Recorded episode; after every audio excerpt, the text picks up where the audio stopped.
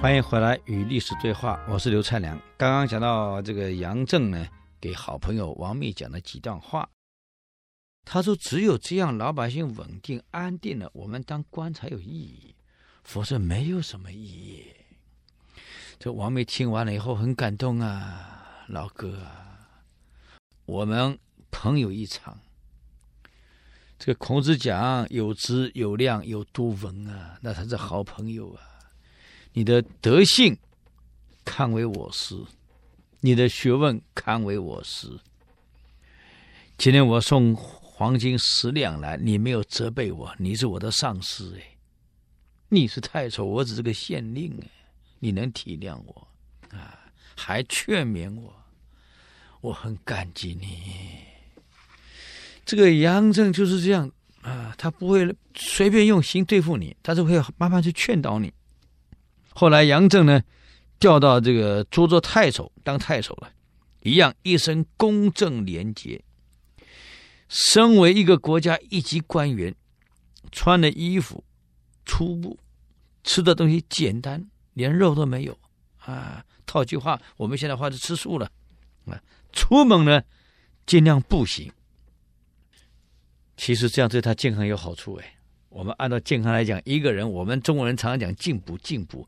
我告诉各位，光补而不泻，对身体反而有害。你看家里冰箱，东西一直摆进去，一直一直塞进去，用不掉，臭了坏了。我们拼命补，却排不掉，肯定要出问题。现在的医学很清楚，我们每天至少要走七公里的路，才能够把吃进去的所有的热能，把它平衡掉。这个杨震为什么长寿？人家也懂得医学道理呀。虽然当大官了，啊，我看我当然我开玩笑了。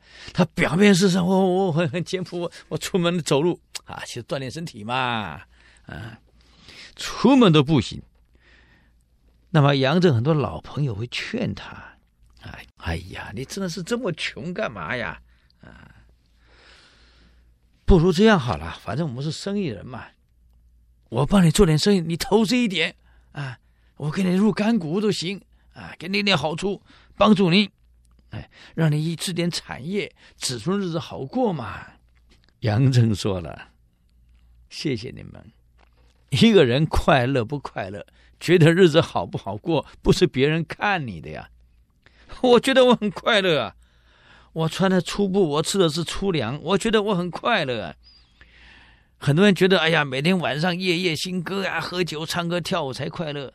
对杨震来说，我苦痛苦死了。这个，我想我可以体谅，因为我自己也是吃素的，我对酒精又过敏，所以每次有宴会喝酒，我痛苦死了。我每次一杯小酒，那个小酒杯啊，从宴会开始到结束，我那一杯没喝完，我真的存着出来了，我不能喝。很多人去唱歌去卡拉 OK，哇，很快乐。我上次这个同学会也是把我拉去了，他们唱的很快乐。同学我也不好不好意思说，大家都五六十岁了，那个时候都五六十岁了，哎呀，他们在唱歌啊闹我很快乐。我都想不懂了，五六十闹啥呀？各位，我是这个耳朵受不了哈。我这个人喜欢安静，所以常常我一回家，只要没事我告诉，我几天没出过门。钟鼎山林，各有天性，不可强也。人有个别差异，每个人人格特质不一样。有些人喜欢认为这是快乐，但有些人安静是快乐。所以每个人的需求不一样。我可以理解杨震的看法。他说：“你们认为你们那个是快乐，我不认为我是快乐。你们数钞票是快乐，我我回家耕耕田，我也很快乐。喝喝茶我很快乐，我要那么多干嘛？”所以杨震好朋友劝他啊，什么给他干股啊，给他做生意送情送礼啊，他通通不要，拒绝掉了。谢谢你们，我这个俸禄日子还是过得去，我没有问题啊。何况啊，我让后世称赞我的子孙，他是清白官吏的子孙，他不是腐败官员的子孙，留给他们这一些不是财富吗？这不是很丰富的财富吗？以后出门哦，他谁的孩子？杨震，哎呦，人家是清官的后代耶！或是哎谁的孩子，某某人孩子，哎呀，贪官的后代呀！你想想看，什么叫财富？我认为这个叫财富。何况不要忘了，儿孙自有儿孙福嘛。给孩子太多的钱财，太多遗产，以后他不干活了。哎，当然也不是说每个富二代都不干活了，有太多钱的不干了。我那个好朋友就就就不是这样子的。他父母亲留给他的钱，我告诉你，在美国的时候啊，他开车带我，他蔡大兄向左看齐，我向左看，车开了快一两个小时，你看到什么？我说都是田啊。都是都是田啊，农场啊。他会：“告诉你，那全部是我家的。”带我去看 shopping mall，他们家的。到台湾，你看阳明山有别墅，有大楼，整栋大楼租，他光租金一个月是几百万呢，这么有钱。从来不上酒吧，不喝酒，不抽烟，不唱歌，不跳舞。他跟我说：“蔡良兄，我告诉你，我不喝酒，你也不喝酒。”你当教授穷喝不起，没什么了不起。我这么有钱不喝我才了不起。我说对对对对对对对对对，啊，一瓶酒到酒吧够一开几万块，你一个穷教授你喝不起，你什么了不起啊？我是不喝才了不起啊！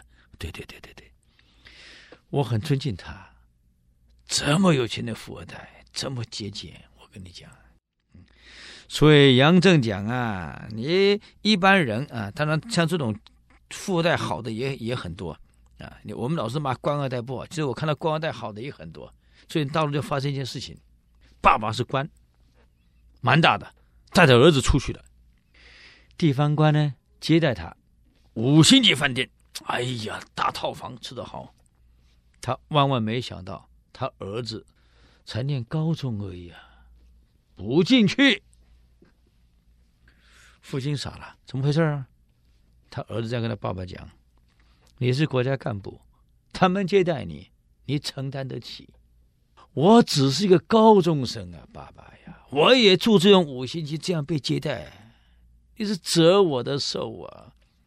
我念国学，国学就教过，大陆现在国学热呀，从幼儿园就教国学了，啊，就是拼命在学了。德不配位者。”必然大凶，爸爸，我没那个德行，我能配这样的享受吗？我能配这样的被接待吗？爸爸，我不行啊！何况接待的是你，你是国家干部，我不是，我凭什么你要让他们出钱？这个费用，爸爸你要另外帮我付，我不住五星级，我去外面住。他父亲很感动啊。讲了一句话：“我有这样的儿子，我够了。”各位想想看，脑袋清楚吧？正是清楚啊！